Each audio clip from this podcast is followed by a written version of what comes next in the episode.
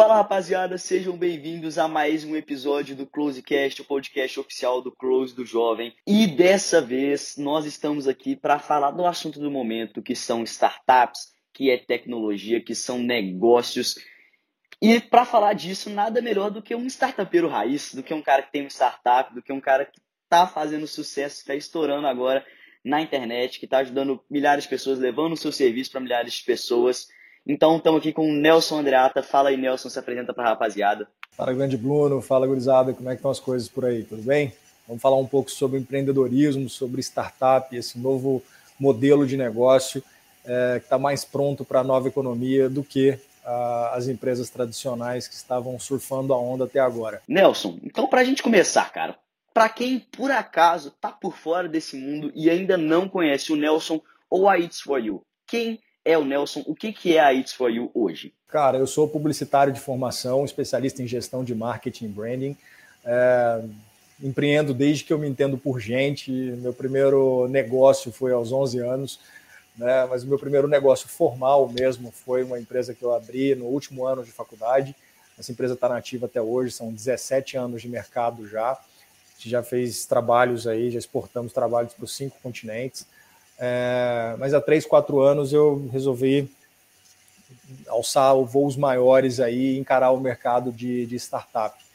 É, e aí eu abri uma food tech, né, que é a It's For You, que é uma startup, na verdade é um marketplace, né, que conecta donas e donos de casa que fazem marmitas caseiras e vendem para as pessoas e empresas que buscam refeições feitas artesanalmente, que são muito mais saudáveis, muito mais gostosas e a um preço justo com maior praticidade.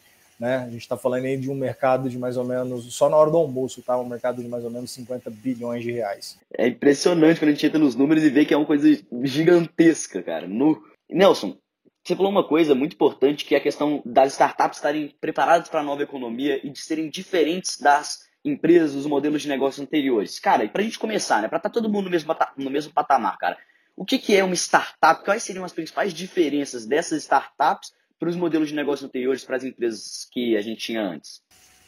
Certo. Cara, basicamente a diferença entre uma startup é o modelo de negócio, a escalabilidade do modelo de negócio. Então, ele é uma solução, você traz para um problema e ele tem uma, uma escalabilidade muito grande.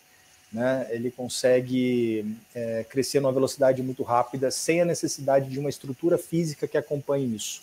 Tá? É diferente, por exemplo, vou dar um exemplo bem bobo aqui, tá? Mas, por exemplo, ah, eu vou abrir, ah, vou começar a vender em tal país, então eu tenho que abrir uma fábrica em tal país, entendeu? Então, quanto mais eu cresço, mais eu tenho que aumentar a minha estrutura.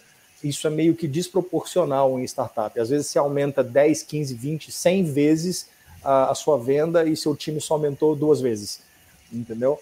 Uh, então, essa, essa é a grande questão. E com relação a, a por que está mais preparado para a nova economia, que a nova economia ela precisa de mais adaptabilidade tá, do que de tamanho. Tá? Então, antigamente a gente tinha estruturas físicas muito grandes, né? empresas com prédios, com, com, com plantas fabris gigantescas. Né? Então, tudo aquilo fazia sentido né, na, na, na economia tradicional. E, e hoje não faz mais, eles se tornaram dinossauros. A velocidade para inovar é, é, difícil porque eles são muito grandes, tem muitos processos. É diferente da startup, né?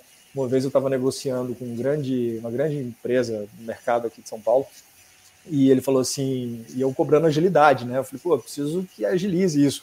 Eles me atrasaram quase uma semana uh, o lançamento de um, de um negócio novo aqui, um braço da It's For You.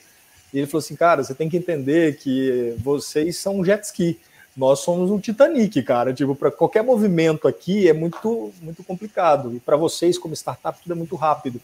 Né? Só que isso é um fator decisivo de, de, de sobrevivência. Né? Não é nem de diferencial, tá? Estou falando de sobrevivência na nova economia, porque tudo vai mudar muito rápido. as tendências de comportamento de consumo, que antigamente a gente estudava que ia acontecer em 10, 15, 20 anos, hoje acontece em 1, 2, 3 anos. Né? Só para ter uma noção, o home office é, era uma tendência que a gente já estudava, que provavelmente aconteceria no final da década, em 2030. De repente, com uma pandemia, cara, em um mês o mundo inteiro foi para home office praticamente. Olha o impacto que isso gerou, inclusive no nosso negócio. Né? Então, uh, mas lógico, é uma pandemia, é uma coisa muito grande, mas os hábitos estão mudando muito rapidamente. Uh, há 10 anos, praticamente, não, se, não, não existia home, uh, smartphone como a gente tem hoje, que todo mundo tem. Né? Isso mudou a forma como a gente se relaciona com tudo e com todos, sabe? Então, uh, essa velocidade eh, exige empresas igualmente velozes, cara. E o mercado tradicional, sinceramente, ele não consegue acompanhar. Cara, isso que você falou até me lembra muito uma coisa que o Daniel Bergamasco, ele fala naquele livro da Ideia ao Bilhão, né, que é o livro que ele escreveu sobre as 10 primeiros unicórnios brasileiros e tudo mais. E ele usa bem essa comparação também do jet ski com o transatlântico. Ele fala que, cara, a solução que muitas empresas gigantes têm encontrado é ir criando seus jet skis ali dentro, né? Porque realmente não tem jeito. Você competir com empresas menores ou com negócios que estão crescendo com capital tudo mais, você sendo gigante, cheio de burocracia, etc. Então você cria o seu jet ski, você cria equipes, você cria escritórios, fala, cara, vou te dar isso aqui de dinheiro, você faz o que você quiser, acelera aí a transformação e, e as empresas tentando correr atrás né, desse prejuízo. Então realmente é muito loucura ver isso. E Nelson, você acha que, cara, a pandemia ela veio para acelerar essa meio que agilização, essa transformação do mercado tradicional? Ou você acha que não teve tanto impacto assim? Ou já é uma coisa de antes? Já vinha de antes, mas com certeza foi acelerado. Muito. Eu vejo assim claramente a digitalização, a inclusão digital, tudo muito, muito forte. É, então, com certeza, ele acelerou muito do processo. E sobre o que você estava falando, das próprias grandes companhias estarem se estruturando, criando seus jet skis, não é tão simples o processo. Por quê? É, isso é mindset. Cara, isso é modelo mental. Não tem como eu, eu pegar uh, uh, um time interno e fazer isso. Sabe, isso é um modelo mental, cara. E o cara que está dentro de uma grande corporação, ele está ali, ele é processual, entendeu? Ele está acostumado com 200 sistemas, com reports, com, sabe? E são processos de governança que travam. Então, por isso, o que, que eles estão fazendo? Agora você deve ter visto, né? durante a pandemia, cara, foi uma enxurrada de investimento das big corporates em, startups, porque eles estão trazendo essas startups, fazendo enxerto, entendeu? Eles estão trazendo startups e, consequentemente, e principalmente, trazendo talento para dentro das empresas. Cara, é, particularmente, a, a, nas empresas na bolsa, né, a gente tem realmente as empresas que são, comunicam, soltam fatos relevantes, etc. A gente vê, principalmente nas empresas de varejo, que eu acompanho um pouco mais, né, eu vejo, por exemplo, Magazine Luiza, B2W, lojas americanas estão aplicando muita, muita grana, principalmente adquirindo empresas de logística, startups de transporte, tem startups de, por exemplo, uh, frete com bicicleta. É, a B2W outro dia comprou uma, uma, startup que mexe com tipo lockers, esses armários que elas colocam em estações de, de metrô, assim, que você coloca o seu produto lá e o cliente vai lá e pega, muita doideira. E realmente, cara, eu não tinha parado para pensar, porque é uma cultura, né? E essas empresas bilionárias, empresas muito grandes, elas têm essa cultura, pô, de décadas, né? Então, realmente, não é uma coisa muito simples, né? Isso é verdade, cara. E, e é só mais um ponto dessa, dessa dificuldade de se locomover rápido. Exatamente. É um risco muito grande, tá? Porque e as, as grandes corporações já entenderam isso, porque começou a virar um cemitério de startups embaixo delas. Entendeu? Porque era uma mão muito pesada que chegava de governança, entendeu? Então sufocava as startups e as startups morriam. Entende? É mais ou menos, imagina uma árvore gigante ali, né, que deixa sombra demais e as startups ficam ali embaixo e de repente não chega sol nelas e a, a coisa acaba morrendo, entende? E aí você via uma perda de talento muito grande, que aí a, galera que era mais mente aberta, tinha um mindset mais correto, não queria mais ficar e saía da empresa e tal. Acontecia isso muito. Então as grandes corporações começaram a pegar isso e, e, começar a mudar o processo. Então hoje eles, eles querem a startup, mas não querem se envolver muito na gestão, entendeu? Não, vamos deixar as, start, as big corporates que estão que entenderam o, o, a, o, movimento de mercado já estão fazendo isso. Não, eu não quero ensinar vocês a fazer negócio, eu, eu preciso aprender com vocês a fazer negócio. Então isso muda toda a dinâmica. Então, peraí, a gestão é com vocês, lógico, a gente tem que ter indicadores de performance, isso é muito importante. Isso aí, inclusive, as startups têm que aprender com, a, com as empresas do, do mercado tradicional, que é essa preocupação e atenção aos indicadores, mas eu não posso perder a velocidade. Cara, massa demais isso que você falou. E dá muito a refletir para a gente, tanto o pessoal que empreende hoje com novas ideias, ou que empreende pequeno, tanto pessoal que é empregado, que pretende criar uma carreira dentro de uma grande empresa, já ir pegando essas paradas, né, velho? Porque isso é um diferencial que, igual você falou, tem muita coisa que a gente ainda tem para aprender, e ouvir isso de um cara igual você, que já tá nesse meio, que tá nesse meio tanto de startups, quanto já tá uh, tratando, negociando com grandes players, igual você falou, tudo mais. Então, realmente, pô, pra galera que tá ouvindo e tem esse interesse ou de empreender ou de trabalhar numa grande empresa, que é basicamente a maioria das pessoas, fique esperto, cara. Já vai pegando essas, essas coisas aqui para ingressar nesse mercado. Exatamente. E principalmente a ideia de não. Uh, passou a época do super especialista. Tá? Tem inclusive um artigo muito interessante no Futuro das Coisas a, respe... uh, Futuro das Coisas a respeito disso. Depois eu te encaminho para você dar uma olhada. É, e que diz isso: é, é o conhecimento intencional, aprendizagem intencional. Você tem que buscar informação de tudo que é lugar que chega. Sabe, acho que a gente conversou um pouco disso no Além da Mesada, né? porque todo o sistema que foi criado é, de aprendizagem né, compartimentada ali foi criado, foi necessário por aquele momento. É quase um sistema industrial ali de produção. Só que agora é hora de romper com isso. Então você vai gerir por contexto. Então você não vai ser mais aquele cara, ah, vou formar em medicina e ser médico para sempre. Cara, medicina há 10 anos e medicina hoje já tem uma diferença gritante. A medicina de hoje com a medicina de 2030, 2040, meu, é mais gritante ainda, sabe? é, as coisas vão mudar. as projeções, né, as expectativas aí dos estudos é que uh, uma pessoa tenha em média de três a quatro, até cinco profissões durante a vida. Quem, quando você imaginava isso, por exemplo, na minha geração? Né, a gente tinha uma profissão, às vezes você dava uma escorregada aqui, outra ali, mas, cara, você era engenheiro. Não, agora não, cara, você vai para tudo quanto é lado. Então é muito importante ficar atento a isso. É, é muito importante mudar o modelo mental para poder se adequar, principalmente como empreendedor, mas também para quem quer entrar na carreira corporativa aí como executivo. E, Nelson, você, a gente teve uma, uma conversa outro dia aqui dentro do Close com o Raul Seno, investidor Sardinha, que ele, pô, ele tem um perfil muito grande nas redes sociais, ele tem as empresas dele, e ele ressaltou justamente isso, cara. Ele falou pra gente, cara, a gente pediu, Raul, falando pra gente aqui que é jovem, cara, qual é a principal característica, o principal diferencial que você acha que assim, é o, o ponto que a gente precisa pensar hoje?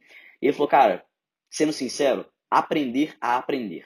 Então vocês precisam aprender a ser autodidatos, vocês precisam aprender a correr atrás de conhecimento de informação. Porque no mundo real, não vai ter pai, mãe, escola ou pessoas que vão estar tá tentando te ensinar. Cara, se você não aprendeu, não aprendeu, ponto, acabou. Não vai vir um professor falar, não, vem aqui, pega isso aqui. Não é assim que você está fazendo, é assim. Ou você vai falir, ou você vai acabar endividado, você vai errar. Então, aprender a aprender, né? Se tornar mais autodidata, correr atrás, né, cara? Ter sangue, ter, ter gana para correr atrás, realmente vivendo isso aqui de novo. Então, essa adaptabilidade, né? É realmente um fator muito importante. Muito massa, cara. Muito massa. Exato.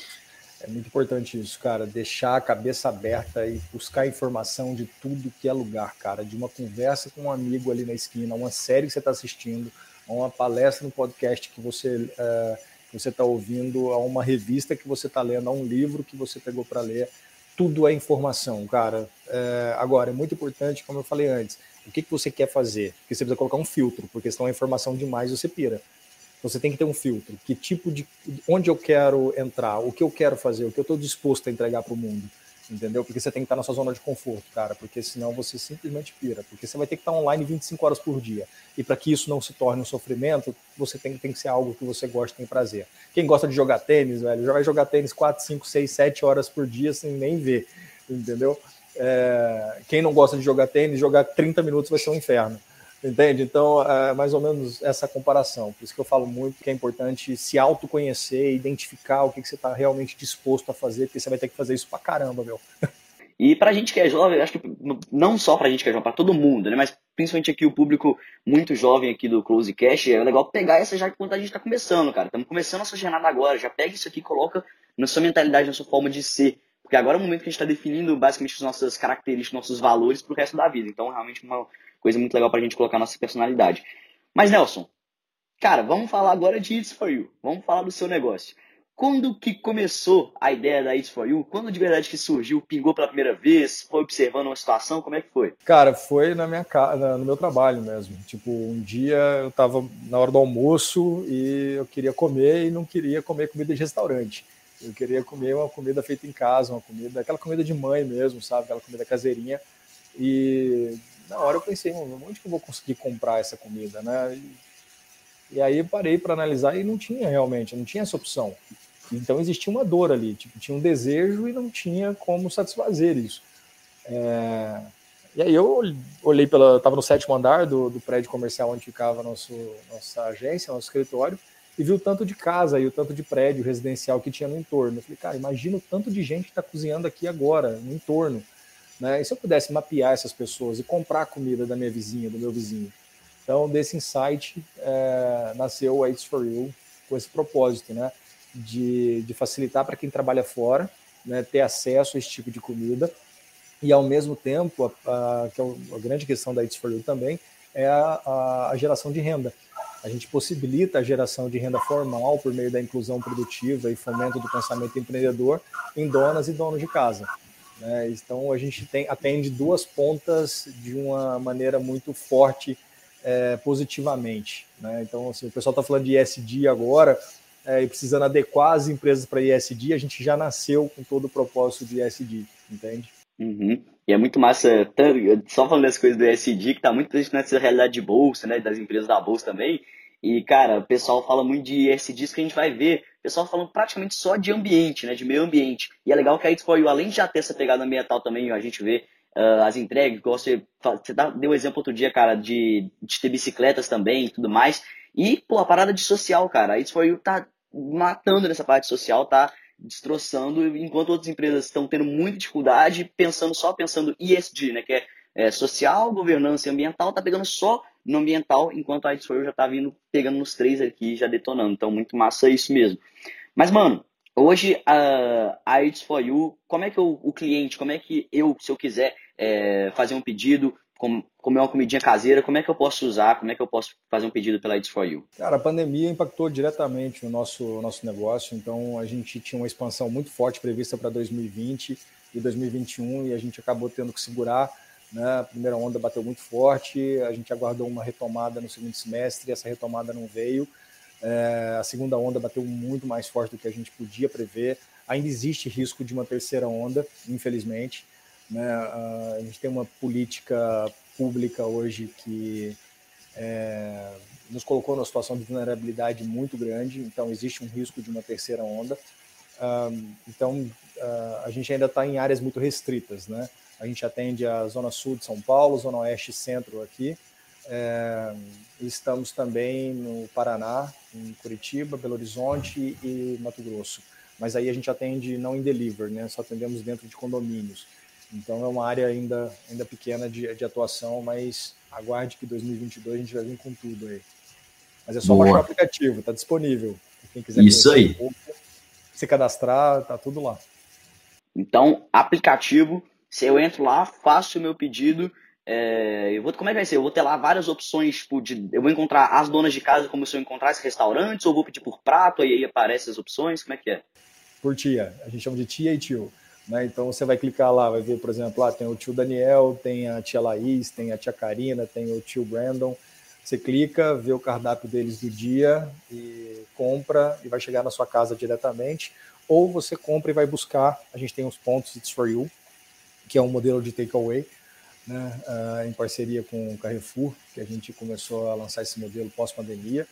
Uh, atendemos empresas como Netflix, como Nubank, também são algumas empresas que a gente atende nesse formato do ponto X, né, onde as pessoas compram pelo aplicativo das visitas. Exatamente o que eu queria, cara, naquele dia, é, no meu prédio lá. É, você abre o aplicativo, vê as tias ali do entorno, escolhe, compra, o nosso motoboy pega por volta das 11, 11 15 e 11 e meia está disponível para você no carrinho da ITS. É uma food bike. Você apresenta o QR Code, a promotora faz a leitura e te entrega a sua refeição quentinha. Não precisa colocar no micro-ondas, não precisa colocar em nada.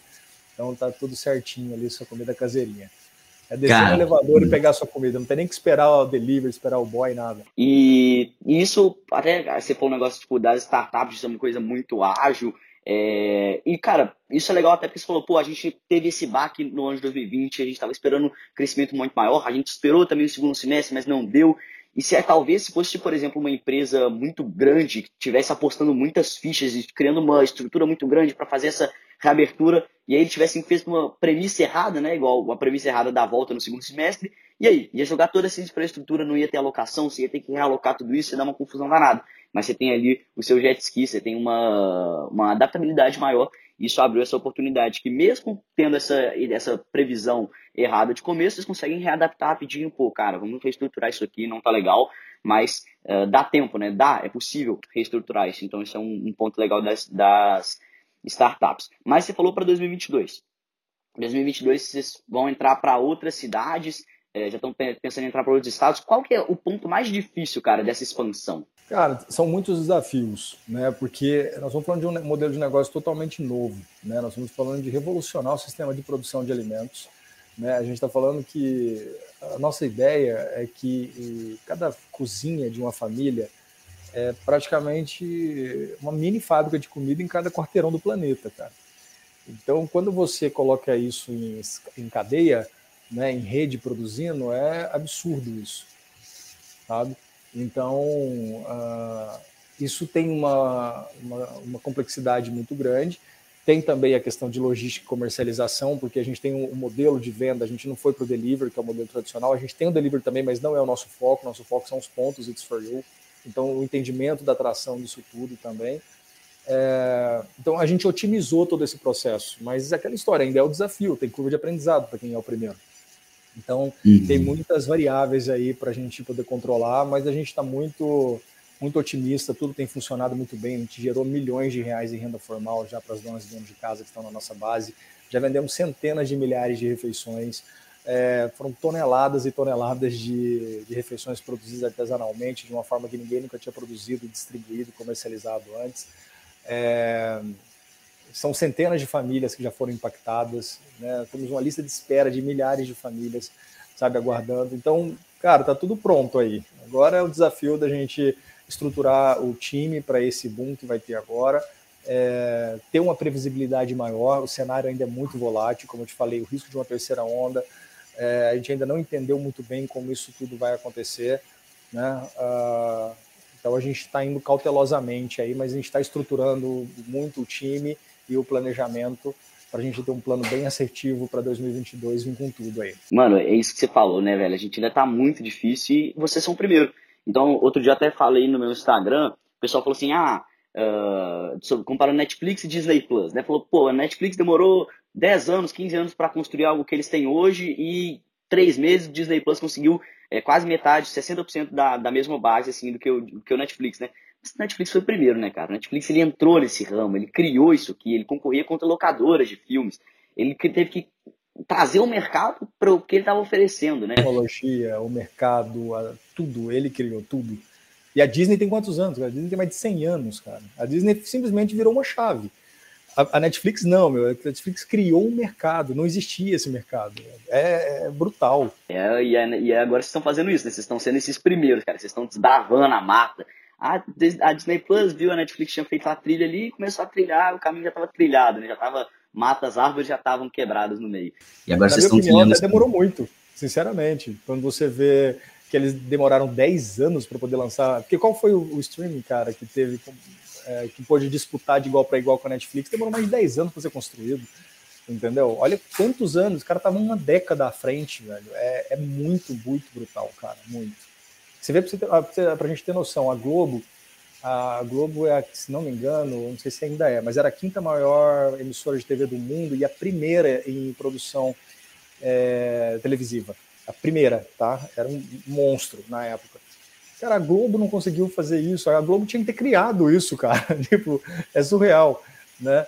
Então, você imaginar que, que eles não conseguiram, esses caras que eram donos do mercado não conseguiram evoluir e aí levaram uma surra da, da, da, Netflix, que veio sozinha se construindo, e eles demoraram uma década para conseguir lançar produtos similares, e a gente sabe que não tem a mesma, a mesma qualidade. É, é muito louco você imaginar isso. E, mano, pensando na história da Netflix, e agora trazendo para It's For You e para o mundo do empreendedorismo como um todo, é legal a gente ver como é que esses negócios, como é que a maioria dos, dos negócios, assim, que crescem e realmente conseguem atingir milhares, milhões de pessoas, é que eles começam não com uma ideia, né? Geralmente eles começam com um problema, né? Então a Netflix, pô, você tinha que ir lá na locadora, e era um saco, tinha que pagar taxas, tinha que ir lá, devolver, pegar filme, paga multa, não sei o quê. Você não tinha liberdade, né? Você não tinha liberdade que a Netflix está aqui para te oferecer.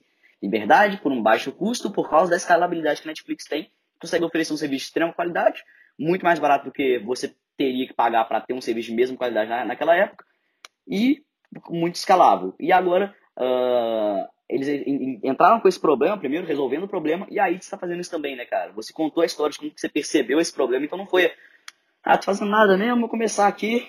It's for you. Galerinha, fazer aqui um bagulho. Então, foi justamente o problema que você identificou e depois veio, né? Aí você pensou, cara, como é que eu posso solucionar isso aqui? Você já pensou, putz, e se eu fizer isso aqui, isso aqui, isso aqui? Foi juntando o que dava certo e criou o negócio, né? Então, até para o pessoal que está aqui ouvindo a gravação agora, muita gente fala, ah, como ter uma ideia de negócio? Ah, como que eu posso criar um negócio de sucesso? E acho que é muito disso, né, cara, do problema, né, mano? Como é que você acha que tem é, jeito? Você acha que dá também para você criar uma ideia do zero? Ou é mais resolução de problema? Identifica o problema, conhece o problema, vai firme, como é que é? Cara, a primeira etapa é dor. Identifica a dor, principalmente se ela for sua. Investidor, cara, é, quando você fala que a dor é sua, ele te olha diferente, entendeu? Porque ele sabe que se a dor é sua, é, você tem uma capacidade de resolver aquele problema e de pivotar se for necessário, pivotar é, é mudar o modelo, que ninguém tem, entende? Uh, então, no meu caso, era, era uma necessidade minha, eu queria. Eu precisava entender só o tamanho do público daquilo ali para saber. Por exemplo, eu queria um unicórnio, eu quero um unicórnio. Então, não no sentido de unicórnio, eu quero uma empresa grande, uma empresa gigante, que vai resolver a vida, o problema de muita gente. Agora, para isso eu precisava ter um mercado multibilionário para eu ficar com a fração dele e, e, me tornar uma empresa de bilhões. Agora, tem gente que quer resolver uma dor pequena, entendeu? Tudo bem, eu quero um negócio para ganhar 5, 7, 10 mil reais por mês, ok, a dinâmica é a mesma. Você escolhe o tamanho do, do negócio que você quer, né? Mas a, a, a, grande sacada é identificar problema. Procure problema para resolver. E se for um problema seu, é, a chance de você ter sucesso nele é muito maior, porque você tem uma conexão emocional com isso. E você vai ser melhor que você foi ontem todos os dias, tá? é, e, cara, esse exemplo do problema é até porque também, tipo, quando o problema é seu, né? Quando uma, uma dor que você está sentindo, é um problema que você vai necessariamente, tipo, você vai conhecer mais também, né? Porque é uma coisa que você está sentindo. E quando você já pensa em transformar esse problema em negócio, geralmente você já está sentindo essa dor, já está, pô, que saco, já está de saco cheio dessa dor, você já conhece, já sabe qual que é o problema que você está sentindo. Mas você, mano, é o problema da sua mãe, às vezes, de uma coisa nada a ver do seu, do seu dia a dia. E sua mãe vai lá e ela tem que te explicar muito bem o que ela está sentindo, ela é um público diferente, não é, não é um problema seu, né? Você não sabe o que seria a solução perfeita. A sua mãe sabe, ela vai ter que te explicar. Bom, já é bom, mas é muito melhor quando o problema é seu, você sabe exatamente o que você quer, qual que é a sua demanda, né? De, de solução. Exatamente, mas a grande sacada é procurar problema para resolver. E quanto maior o problema, mais dinheiro você vai ganhar, entendeu? mais desafio você vai ter para resolver também. E o que não falta, cara, é problema, não só no Brasil, mas no mundo inteiro. Mas no Brasil, então, nem se fala, cara. É terra das oportunidades não é à toa. E, Nelson, você, fala, você pegou num ponto também que eu queria falar aqui com você, que é investidores. Você falou, cara, quando o problema é seu, o investidor te olha com um olho diferente. E você eu, na, eu te conheci pela primeira vez, já fui na hora seguir, baixei o app do It's For You, foi através do Primocast, né? Foi o, o podcast que você foi lá gravar com o Primo, o Thiago Negro e com o, o João Kepler. E, cara, conta pra gente como é que foi esse processo de pô, levar o investimento, né? Como é que foi o processo de investirem na It's For You? Você ficou nervoso? Como é que foi essa decisão? Porque eu não imagino, cara, porque é uma coisa muito grande de acontecer, um negócio da sua vida e acontece uma parada dessa. Como é que foi esse processo aí? Pode contar tudo desde o início do, dessa parada do investimento. Cara, a gente teve algumas experiências. A primeira foi é, a gente mesmo, a gente chama de, de bootstrap, né? O grupo fundador mesmo colocou o dinheiro para criar a primeira etapa do projeto aplicativo, os primeiros, o primeiro MVP, pesquisa, o primeiro app, tudo isso a gente mesmo tocou. É muito importante, o investidor gosta muito disso. Tipo, porra, se você não coloca o seu dinheiro, eu vou colocar o meu porquê. Uhum. Entendeu? É o, que é o tal do skin in the game, né? Tipo, se você não, não, não acredita, por que, que eu vou acreditar? É... Me dediquei, aí eu fiz o, eu também, que é o que os investidores pedem, eu fiz também. É que é me dedicar 100% a esse projeto. Então, a, meu outro negócio, eu continuo como sócio, mas não estou mais à frente da operação, não trabalho mais na, na, na empresa. E então me dediquei exclusivamente a esse negócio. Então, dedicação full time, ou seja, estou na roça mesmo. Ou eu faço funcional, ou eu faço funcional. O cara quer que você não tenha outra, outra oportunidade, entendeu? Outra opção, a não ser fazer funcionar. É... Aí eu fiz um Friends and Family, só para chamar aquela, aqueles amigos que se você não chama, depois você fica milionário, os caras falam, pô, como é que você não me chamou? Pô, não sei o quê. né, não me avisou antes e tal. Você faz o bolão da Mega Sena e não chama o cara, ganha sozinho, o cara fica bravo com você. Então acabei abrindo para alguns amigos ali, algumas pessoas próximas. A gente captou na época meio milhão de reais com essas pessoas. Era uma grana que era importante também para a gente abrir São Paulo. Né? E era aquele momento onde era praticamente um PowerPoint, era um aplicativo pronto, um MVP e um PowerPoint. Tipo, não tinha vendido uma marmita ainda no sistema, não tinha lançado o app para poder vender, era tudo, tinha as, as transações eram MVP, né? Então esses caras entraram com a gente ali, agradeço muito a confiança de todos eles. É, e aí depois a gente fez a segunda rodada, e aí já foi um, um pre-pre-seed, né, uh, onde já entrou investidores como João Kepler, né, pela Bolsa Nova Investimentos, Uh, teve, tivemos investidores independentes muito gabaritados aqui de São Paulo. Né? Foi, foi uma operação muito, muito importante para nós, porque aí sim validou. Porque até então as pessoas confiavam em mim. Né? Tipo, ah, eu conheço o Nelson, sei que ele não vai fazer besteira. Podia dar certo, podia não dar certo, mas eu sei que o Nelson ia fazer dar certo. Uh, ou ia tentar o máximo. Quando eu vim para São Paulo, eu vim de Cuiabá, Mato Grosso, para São Paulo. Então, você sabe, você chegar em São Paulo e ser ouvido aqui não é fácil, cara. Principalmente sem referência, eu não tinha referência aqui tinha feito alguns trabalhos aqui, mas eu não usei esse network para entrar, até porque era um network diferente. É, eu tive que começar do zero aqui. É, e aí fui construindo esse processo, essas validações vieram, né, é, diferente. Aí as coisas começaram a andar, a empresa começou a rodar, a mídia começou a procurar a gente, a gente começou a aparecer muito. É, precisamos crescer, fizemos mais um, uma rodada de, de investimento é, aí nós já captamos um valor bem superior, aí já entrou a Fundação Getúlio Vargas, na verdade a GV Angels, né, que são os ex-alunos da Fundação Getúlio Vargas, que já é um processo também muito delicado de, de auditoria e tudo para entrar, então você passar nisso é muito importante, o comitê deles é muito pesado, o comitê da FEA Angels, que é a Faculdade de Economia e Administração da USP, também entrou com a gente, é, a Bossa Nova fez um reinvestimento, vários investidores independentes fizeram um reinvestimento, isso aí é a hora que você vê que você está no caminho certo, porque uma coisa é o cara apostar em você, falar, não, deixa eu ver, vamos ver o que, que dá. Né? Uh, agora, quando o cara bota dinheiro de novo, o cara fala, não, peraí, os caras estão no caminho certo. E isso ficou muito claro, porque a Bossa Nova reinvestiu e vários investidores independentes também. Depois a gente fez uma bridge, né, que é uma captação, não um round de captação, mas uma ponte que você faz é, entre uma negociação e outra só para alguns fins estratégicos. Né? E a gente fez reinvestimento de, de boa parte dos investidores, é, então, assim, uma validação muito, muito importante, cara. Uh, e é aquela história, o João fala muito isso, não se investe no, no, no cavalo, se investe no jockey. Então, lógico que eles avaliam o business, mas eles estão avaliando principalmente o empreendedor e o time. É, esse empreendedor e esse time tem capacidade. É, primeiro, ele avalia o empreendedor, ele tem capacidade de entregar isso, ele tem capacidade de atrair o time certo, porque quem faz, gente, Tecnologia é uma ferramenta, é fundamental, mas quem faz a tecnologia são seres humanos, cara, é gente. Então, assim, esse cara consegue trazer o time certo, esse cara consegue atrair talentos, esse cara consegue engajar as pessoas, esse time consegue entregar o que está planejado. Então, essa é a área, entendeu, de avaliação. E qual o tamanho desse negócio, qual o tamanho desse mercado para entender o tamanho que esse negócio pode se tornar, para entender o tamanho do meu resultado final. Nossa, falei uhum. pra caralho. Não, cara, perfeita, né? Nossa, sensacional esse overview todo. E é ver que é, vai muito além do dinheiro, né? Também, pô, o cara fala, ah, entrou meio milhão, entrou Bossa Nova, entrou a FGV aqui e tudo mais. Mas, cara, é a validação, né? Você fala, putz, mano, esses caras que estão vendo potencial em mim e no meu negócio, esses caras estão, e mais do que vendo, né? Eles estão continuando, continuam vendo depois, você falou dos reinvestimentos e tudo mais. Então é loucura isso, velho. E nessa mesa de, de negociação assim, com, com os investidores, cara, como é que era? Assim, o pessoal que vinha mais atrás, ou a partir de um certo momento o pessoal começou a vir atrás, no início eles meio que corriam atrás dos investidores, como é que era essa mesa de negociação? Sempre é uma relação meio, meio bilateral, assim, né? Porque existe interesse, grandes investidores procuram bons empreendedores, bons empreendedores procuram bons investidores, né? Ah, porque é isso também, você não pode aceitar o cheque de qualquer um. Isso é muito importante. De quem você vai aceitar o cheque? Porque às vezes o anjo, o investidor anjo, vira um investidor demônio.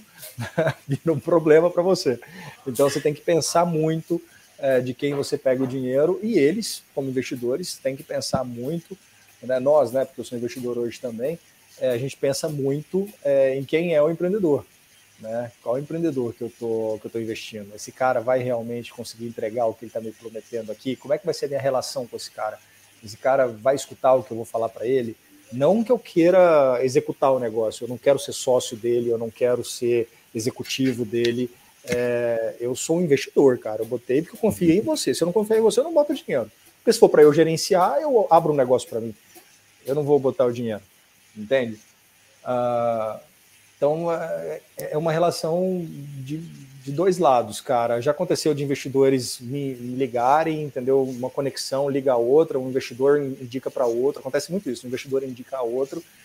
É, mas tem muita gente que eu bato na porta também. Mas, cara, é network, né, cara? Pessoa, as pessoas têm que comprar você. E essa parada do networking, igual você falou, né, cara, assim, o último, quando uma pessoa gosta de você, beleza, ela gosta de você. Quando ela gosta muito de você, ela vê potencial, beleza. O último estágio, quando a pessoa realmente admira o seu negócio, vê propósito daquilo ali, é quando ela indica, né? Então, é, realmente, você tem que estar tá mandando muito, você tem que estar tá sendo, tem que estar tá liderando aquele case ali, você tem que estar tá entregando o resultado, aí que o cara vai indicar. Não é, só, é mais do que investir, né, cara? Mais que investir o próprio dinheiro, ele tá falando, cara, vem cá, conhece esse negócio aqui, dá uma, coloca uma grana aqui que você vai ver. É muito, o cara tem que estar tá realmente dentro desse propósito. Então, é, esse network, ele vem com o resultado que você apresenta, né, com a liderança que você tá dentro do seu negócio. Então, realmente, muito massa isso, mas depende dos seus resultados, né, não vem, a conexão não vem assim de graça. É, e, e, e aquela história, cara, o pessoal fala assim, eu escuto muito isso, ah, mas para você é fácil, você se comunica bem, você fala muito e tal. É, cara, isso não faz o, o, a menor diferença se eu não entregar resultado. Então, se eu não entregar planilha, se eu não apresentar relatório da administração, se eu não apresentar report, é, se, se, a curva não estiver crescendo ou se a curva estiver descendo, não tiver boas justificativas, porque, cara, eu estou mexendo com milhões, cara, não é pouco dinheiro, né? E é tudo na base da confiança, é na confiança, cara, sabe? Então, eu falo muito isso para quem eu estou mentorando, quem eu estou investindo. Eu falo, cara, é uma relação de confiança. Você pode muito bem pegar, descontar o cheque meu, no outro dia você tira isso da conta e some do Brasil. Entendeu? É, e, e, já aconteceu isso, tá? Já aconteceu, existem vários casos a respeito disso. Uh, então é uma relação de confiança muito grande que você tem que, que ter, cara. Um compromisso que você tem que ter muito grande com o seu negócio, com seus investidores. Cara, doideira. É, e é, podia pensar que não é, não é nada difícil, né? O cara fazer isso, ou então pô, mudar o planejamento, mudar uh, a forma como ele vai aplicar o dinheiro, não é nada difícil do cara fazer isso. Então, realmente, como você falou, é muito do empreendedor também, né? O cara tá avaliando o, uh, toda a tecnologia, todo o negócio, mas ele avalia muito o time, muito o empreendedor, porque quando você está começando, né? Eu acho que quanto menor, quanto mais inicial o negócio, mais uh, impacto tem uma decisão, mais impacto tem a cabeça, a forma como o empreendedor em si age em relação à empresa, né? Exatamente, exatamente. É quanto mais você vai entregando, você vai consolidando aquilo que você planejou, é, fica mais visual a coisa, né? Mas até então, cara, é aqui, ó, e aqui. o cara tem que te comprar, você tem que... Por isso que eu falo, é, toma muito cuidado com o que você fala, é, pensa muito bem no que você vai falar, planeje, entenda o seu negócio, mergulhe no seu negócio. Sabe, o cara tem que sair de lá e falar assim, meu, esse cara sabe tudo sobre esse negócio. Qualquer coisa que acontecer aqui, ele vai saber, ele vai saber dar uma pivotada. Nosso negócio foi a zero, cara. É, do dia 16 de, de março de 2020 para frente. Caímos 75% das vendas na primeira semana, na segunda semana caímos 90% das vendas. É, na, na, na terceira semana estava fechado nossos pontos, todos os nossos pontos sabe? Tipo, a gente teve que se juntar e resolver o problema. A gente teve 10 horas, cara. A gente entrou na sala às 10 horas da manhã e saímos às 10 horas da noite. A gente remodelou todo o negócio. Porque todas as empresas que estavam é, negociando com a gente, que estavam onde a gente estava trabalhando, fecharam. Todos os nossos clientes foram para casa. Não tinha mais é, trabalhador, trabalhador fora de casa. Todo mundo estava home office. Então imagina você pivotar seu modelo de negócio inteiro. A gente lançou Deliver, a gente criou Food Bank e aí a gente saiu de 90% de queda nas vendas para 107% de crescimento. Pré, comparado a números pré-pandemia, tá? Então assim, a gente dobrou de tamanho, chegamos a faturamento recorde, sabe, com as estratégias novas que a gente criou. A gente acabou criando quatro novos canais, porque aí a gente pôde tatear novos canais que a gente não dá para fazer quando você está crescendo muito, você tem que focar naquilo. A gente conseguiu tatear novos canais. Então, assim, o nosso valor de mercado aumentou cinco vezes. Você tem noção do que é isso? 500% em oito meses. Sabe, tipo, para os investidores, teve investidor que, que teve, não, não realizado ainda, mas teve é, valorização de 17 vezes o que eles tinham aportado, sabe, em questão de um ano, um ano e meio. Então é, é uma coisa surreal que está acontecendo. Caraca, é doideira, velho. Porque, nossa senhora, 10 horas, cara, entra na reunião ali, rapaziada. Ferrou. Vamos ter que mudar muita coisa aqui. E é isso aí, senta a bunda na cadeira, bora discutir isso aqui, bora pensar, que agora é cabeça. Nossa, cara, doideira. doideira Tira o crachá, sem hierarquia, e todo mundo de igual para igual ali dentro, porque tem que resolver. Nós só vamos sair daqui quando resolver. E dentro dessa, dessa pandemia, dentro da reforma, que, dentro dessa reestruturação geral, cara, quando foi que vocês perceberam, quando foi que você, Nelson, percebeu que, cara, agora sim, percebi que o que a gente fez, a gente movimentou certo. Tá dando certo isso aqui que a gente fez. Cara, todo dia a gente analisa. Todo dia. Todo dia a gente olha, a gente tem os nossos KPIs aqui que a gente acompanha diariamente, alguns semanalmente, outros mensalmente, outros trimestralmente. É, mas é indicador o tempo todo, cara, porque tudo pode mudar a qualquer momento. É, tudo pode mudar a qualquer momento, cara. Então a gente fica acompanhando sempre. Por exemplo, a gente entrou em fase roxa aqui em São Paulo. Os pontos foram todos fechados novamente. Mas Curitiba está rodando normal, Mato Grosso está rodando normal, Minas Gerais está rodando normal, entendeu? Então, estamos negociando, voltamos com a campanha de Food Bank, é, que a gente está tá arrecadando doações. A gente não tem margem de lucro, mas a gente consegue manter nossa base produzindo, conseguimos, uhum. conseguimos alimentar quem tem fome. Nossa campanha, não sei se chegou a ver, a campanha 100 mil sem fome, né? que é uma maneira de distribuir 100 mil refeições para a população em situação de rua de São Paulo. Então a gente gira a economia né, da, da comércio local, gera renda formal para as donas de casa, gera renda formal para os empregadores e ainda alimenta quem tem fome. Então, tudo isso você acaba é, fazendo o negócio funcionar. Exatamente isso que você falou, é que eu queria te perguntar. Porque a gente fala muito de, de negócios, de, de empreendedorismo e tal, a gente vê muita gente produzindo conteúdo sobre isso também, mas é, às vezes é, é mais complexo do que do que falam, né? Às vezes, quando esse cara, você tá naquele, no negócio mesmo, no dia a dia, tem algumas coisas que não dá para você falar na internet, dá para produzir conteúdo sobre isso muito bem, né? Umas coisas que ficam de fora. E aí, quais são, como é que funciona? Vocês sabem, todo dia tem uma reunião, ou, sei lá, semanalmente tem uma reunião, você tem um time que analisa, ou você tá sempre nesse time também, como é que funciona isso? Cara, basicamente a gente tem um sync diário, né? Uh, que tá todo o time estratégico envolvido.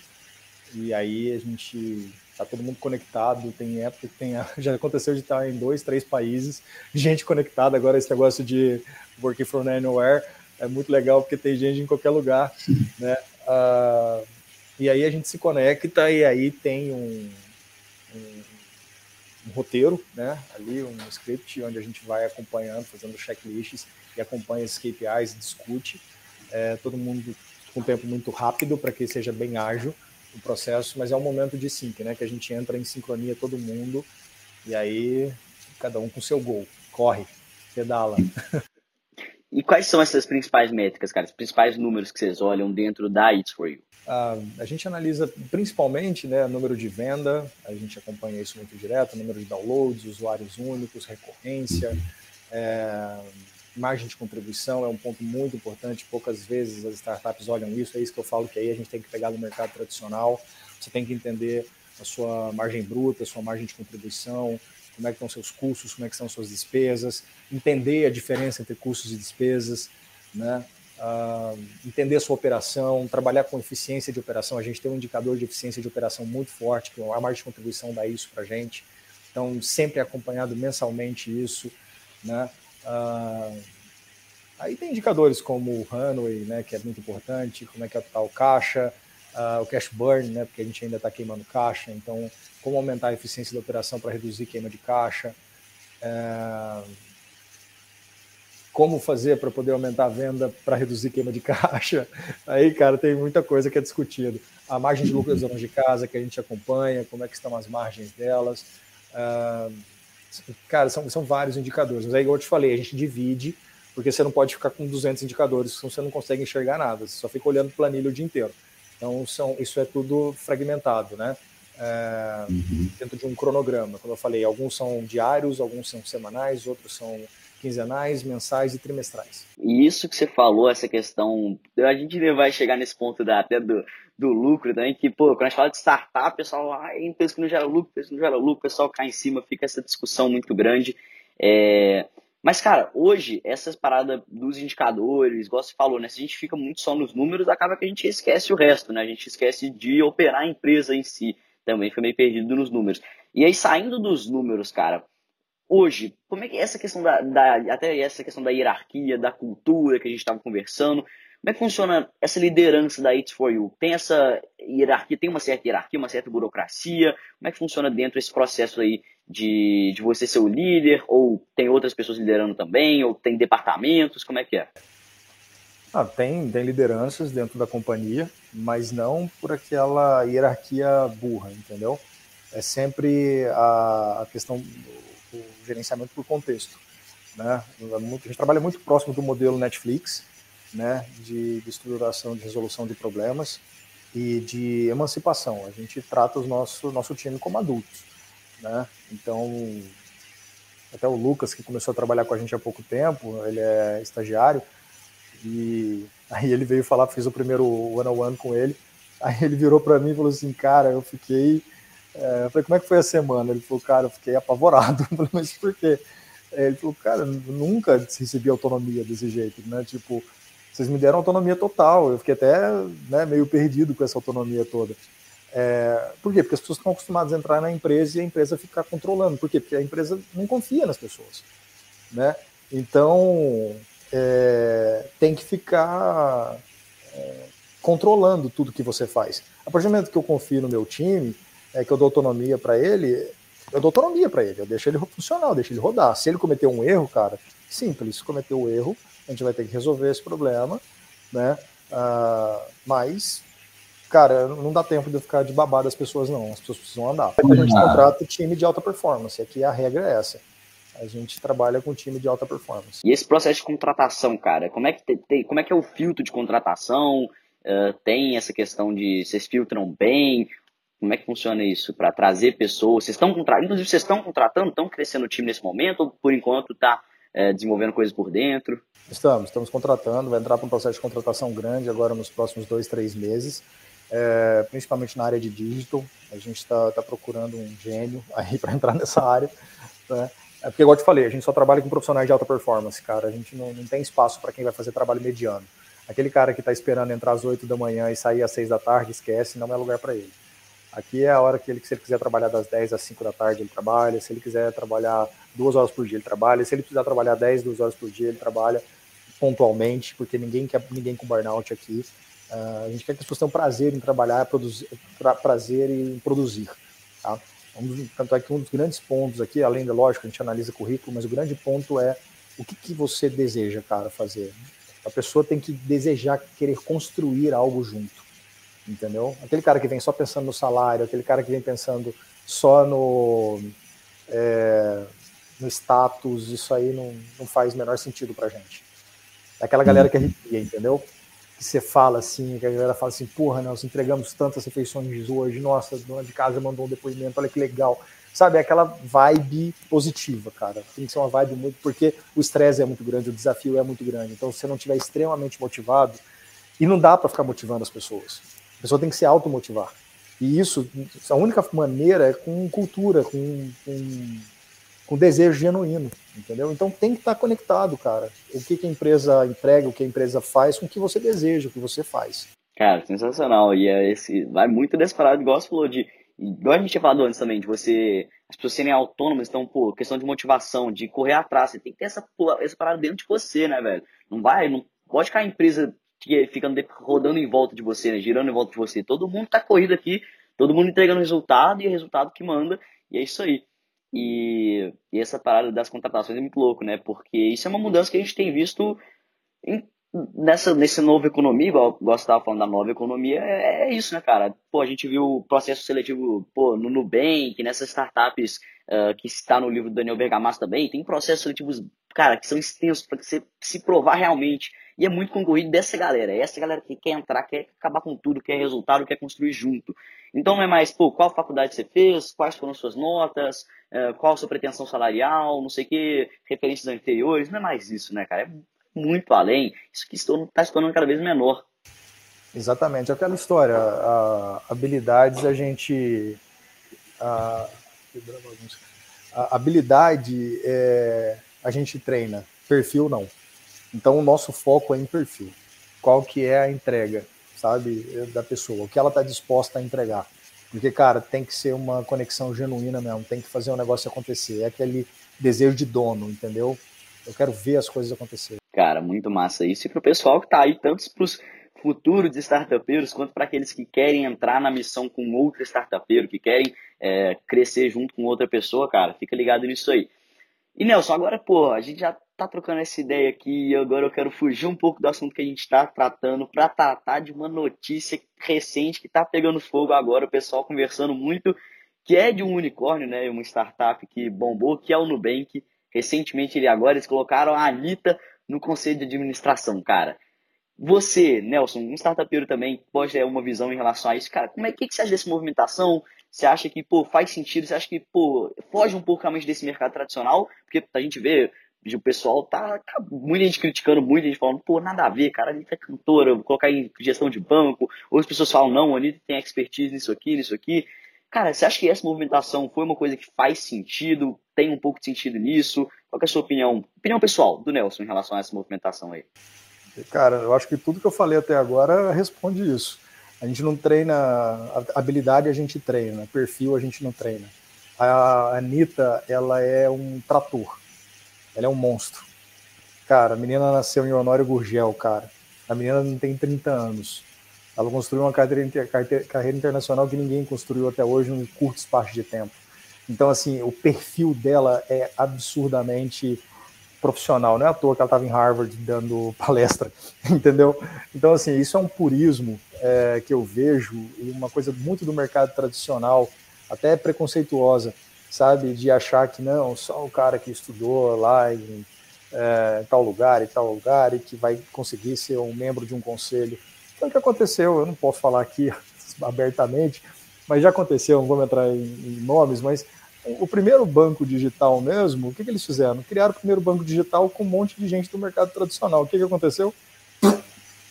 Exatamente. Se eu quero um banco diferente, se eu quero um banco, é, é, o maior banco, eu, que a Nubank se tornou o maior banco é, digital do mundo, eu tenho que trazer inovação, cara. Agora, me fala, é igual o, o, o Davi falou, é, o Vélez, né? Tipo, cara, quem é o maior especialista em internacionalização hoje? do país, do Brasil. É a Anitta, cara.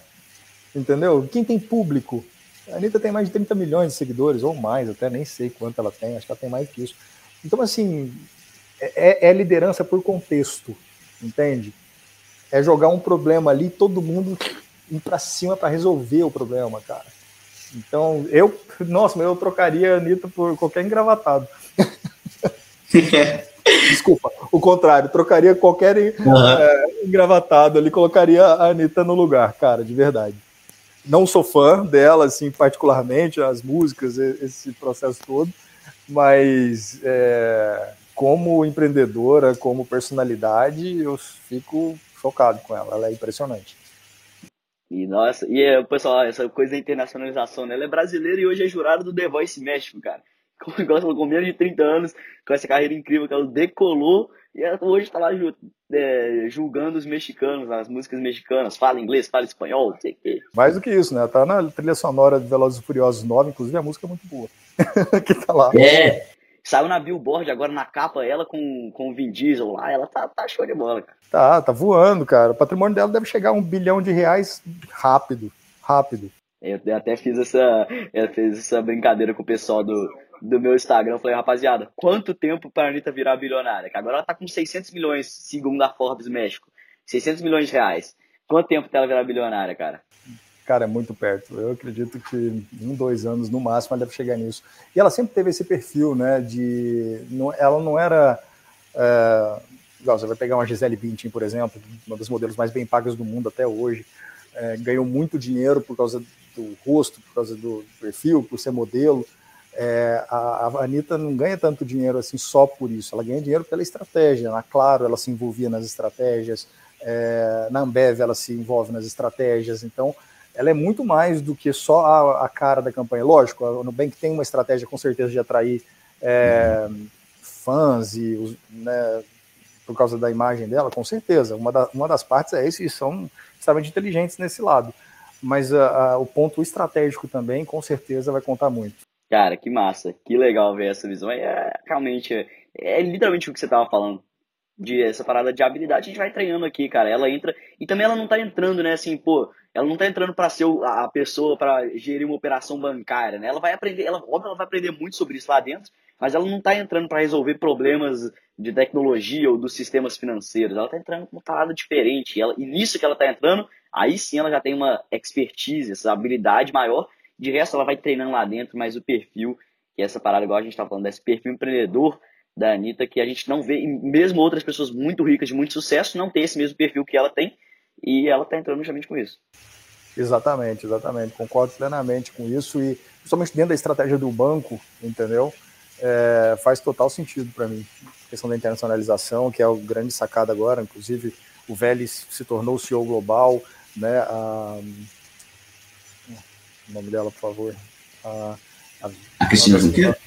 Isso, pelo amor de Deus a Cristina acabou assumindo como CEO Brasil. Então, está muito alinhado, entendeu, com o objetivo. É essa que é a questão. As pessoas não estão acostumadas a analisar contexto.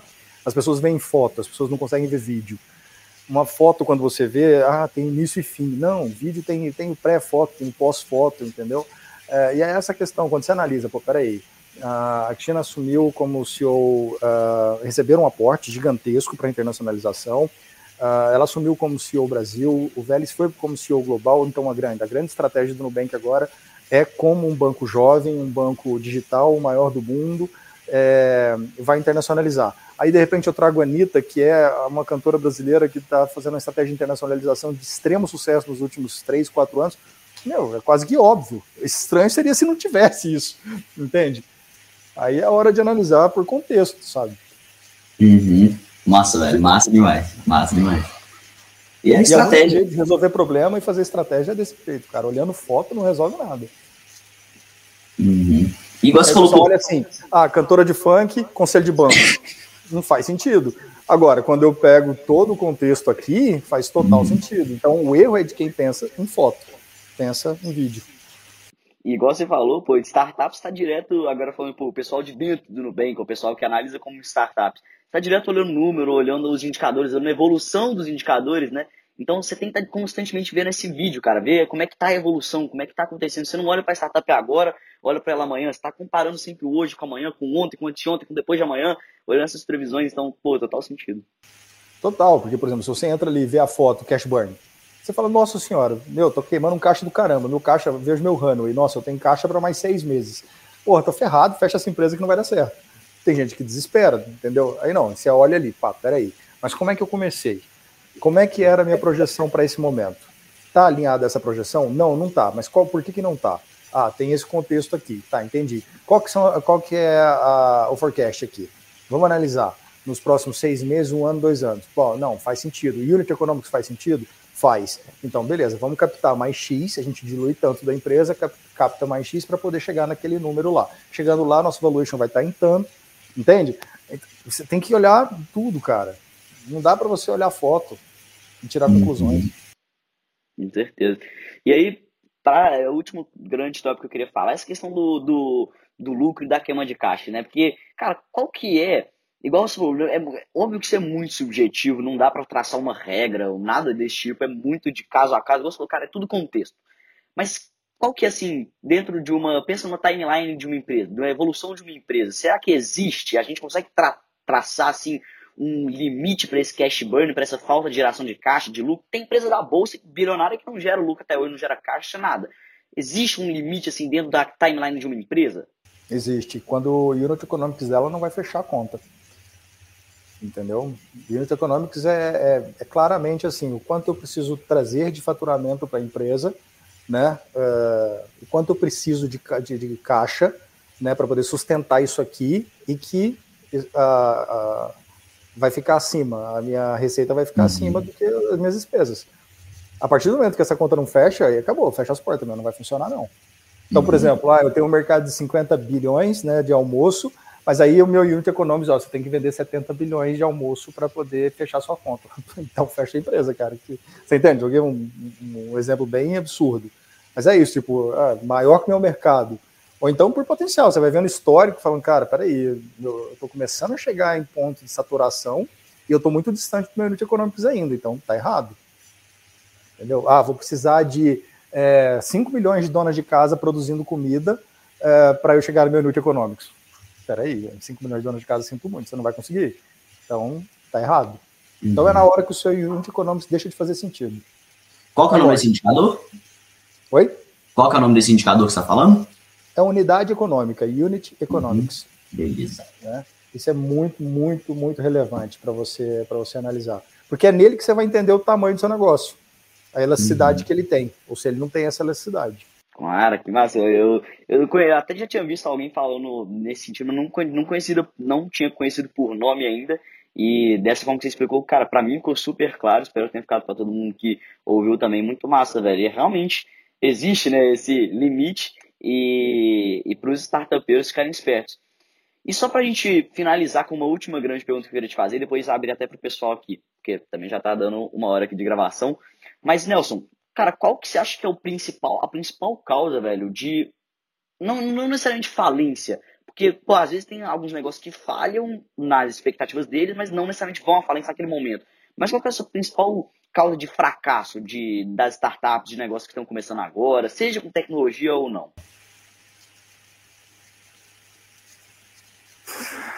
Cara, é, são muitos fatores, cara, mas eu sou o tipo do cara que acho que sempre Cara, não sei, vou falar uma coisa aqui, vai ficar gravado, né? Mas assim, cara, é... para mim sempre é culpa da liderança. Uhum. Sempre. Entende? Porque, por exemplo, eu como líder, é, né, como, como fundador, como CEO da companhia, se eu falar não deu certo por causa dos meus investidores, cara, desculpa, mas a incompetência foi minha. Eu não articulei com os investidores da forma correta. Ah, mas a culpa é o Estado, porque deu um problema aqui e tal. Cara, eu, eu tinha que ter um public affairs para poder ter negociado com o Estado. Ah, mas não deu certo por causa de investimento, faltou investimento. Cara, eu teria que ter ido atrás de investimento. Sabe? Ah, mas o time não era bom. Ah, quem contrata o time sou eu, quem demite o time sou eu. Entende? Então, cara, é a liderança. Lógico, tem fatores que são muito difíceis de organizar. Pode vir uma lei que muda tudo. Entendeu? O Estado é muito difícil, às vezes. É, tudo é complicado, mas é o seu desejo de entregar, de fazer, cara, você de você não desistir, entendeu? Então, quando você não desiste, cara, eu podia ter fechado, cara. No dia que o negócio veio a zero, eu falei, cara, acabou. A gente já criou um negócio para atender quem trabalhava fora, as pessoas não vão trabalhar mais fora, mesmo depois da pandemia, vai voltar só uns, uns 60%, 50%, vai diminuir a minha demanda, mas daqui 6, 7 anos isso aí vai reduzir para 30% só, ferrou meu negócio. Podia ter cruzado o braço fechado, eu tinha um ótimo argumento, entendeu? Aí não, eu falei, vou fazer. Então não é para quem mora em quem trabalha fora mais, então é para quem que é? É para condomínio, então vai abrir condomínio. É para quem está em supermercado, vai abrir supermercado. Entendeu? É delivery, então vamos abrir delivery. Sabe? É assim que funciona, cara. Eu quero fazer funcionar, eu vou fazer funcionar. Caraca, pesado, velho, pesado, que loucura. Isso aí, é, é, é isso, né, velho? Pô, se você não tá afim de assumir a responsabilidade pelos seus erros, né? Nem começa um negócio, cara, porque você vai errar, você vai ter que assumir a responsabilidade, porque para corrigir um erro, para aprender com o erro, você precisa assumir o erro antes. Se você não assumiu, ah, você não vai nem tirar uma lição dele, tá ligado? Se você fica colocando a culpa em outros, você não vai querer aprender aquele erro, realmente. Então, pô, cara, realmente, é, às vezes é uma pedrada para quem ouve isso, que tá com negócio, que tá cometendo erros e tudo mais, mas é a realidade, velho. Você quer crescer, Vai ter que ouvir pedrada, vai ter que errar, vai ter que engolir choro, vai ter que ouvir de investidor, vai ter que aprender, cara. É isso aí, doideira, mas é isso, é o mundo dos negócios. Exatamente, é assim, cara. Ah, não deixa eu trabalhar. Meu, não deixa eu trabalhar? Pô, como assim? Você tem que fazer, então. Você tá na liderança? Articula, negocia, faz parceria. Como é que é? Com quem você tem que falar? Com quem você tem que conversar? Entendeu? Resposta de quem você precisa. O Thales Gomes falou isso uma vez. Falou, cara, se o seu CEO não faz isso, troca de CEO tá errado.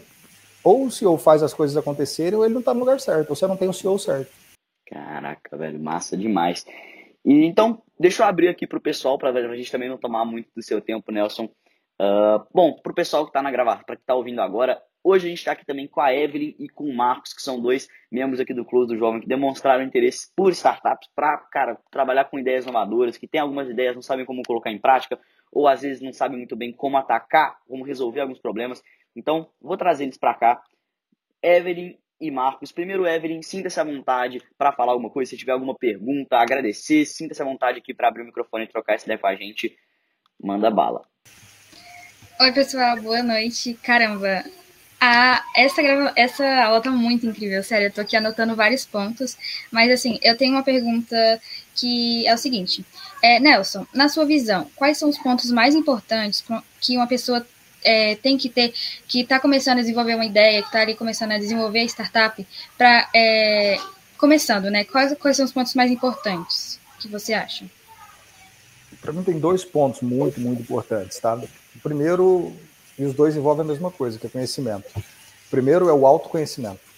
Você tem que saber o que você está disposto a fazer, até onde está disposto a ir, sabe? Eu falo muito isso para minha filha. Ela fala, vou tentar. Não, quem tenta não faz. Ou você vai fazer até dar certo ou nem começa. Sabe? Isso é, é, claro. Então você tem que ter isso muito claro. Não, eu vou fazer até dar certo. Se eu precisar, eu estou vendendo parede. Se eu ver que não é parede, eu vou vender porta, eu vou começar a vender porta. Se não deu certo porta, eu vou vender telhado. Mas eu não vou parar. Porque, igual eu te falei, às vezes não, significa não mudar o seu negócio. Às vezes, fazer até dar certo é inclusive pivotar o negócio inteiro. Entende? A questão é não desistir do que você está fazendo é, não significa que é aquele modelo. Você pode mudar esse modelo. Aprendi, ó, não é esse o caminho, mas é por aqui, então eu vou por aqui. Então isso é muito importante. E o segundo é conhecer seu público. Você tem que conhecer muito o seu público. O que, que ele deseja, o que, que ele quer, como ele quer, é, quem são seus concorrentes, sabe? Qual produto ele quer, qual preço ele está disposto a pagar. Esse preço que ele está disposto a pagar é o valor que vai te dar retorno, que é eu estava conversando com o Bruno ali antes sobre Newt Economics o valor que eu estou vendendo está me deixando margem? Porque, por exemplo, existem startups que trabalham com margem de contribuição negativa. Ou seja, quanto mais eu vendo, mais prejuízo eu tenho. Vocês têm noção do que é isso? Olha que loucura. Uma coisa é, por exemplo, a cada marmita que eu vendo, eu ganho um real. Vamos colocar esse exemplo. Eu vendo mil marmitas por dia, eu ganho mil reais por dia. Agora, tem, tem startup que a cada venda dele, eles pagam 50 centavos. Mil, vamos colocar um real. Ele paga um real. Ou seja, a cada mil, startup, a mil marmitas que, que ele vende, é, ele tem um prejuízo de mil reais. Ou seja, se ele começar a vender 100 mil marmitas, ele vai ter 100 mil de prejuízo. Eu vou começar a ter 100 mil de lucro. Vamos supor que o meu custo mensal é de 100 mil, porra, já break veio minha empresa. A dele, se ele vender 100 mil, ele está dando 100 mil de prejuízo. Então isso é muito grave. Então você tem que ver, o público quer comprar esse produto meu, ele quer comprar da forma como eu vendo, ele está disposto a pagar o preço que eu preciso vender para que eu tenha margem? Legal, muito incrível. Obrigado, Nelson.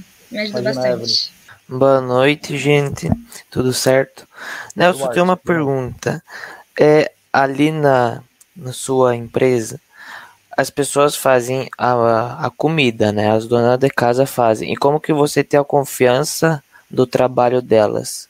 Tipo, se elas estão usando a higienização certa, se elas estão usando todos os processos certos que tem que ser usado ali né, na produção da comida. Certo. É, a gente atende toda a legislação vigente, isso foi um ponto muito importante também. Não é porque é uma startup, porque é um modelo disruptivo, que você tem que ser um negócio ilegal, né, que vive à base de eliminar. Então, é muito importante ficar atento a isso e a gente se preocupou muito com isso. Estudamos esse mercado bastante e, construímos uma tese né, uh, que faz com que o negócio atenda toda a legislação vigente. Um ponto muito importante, Marcos, é que a gente está falando de produção artesanal, não de produção industrial.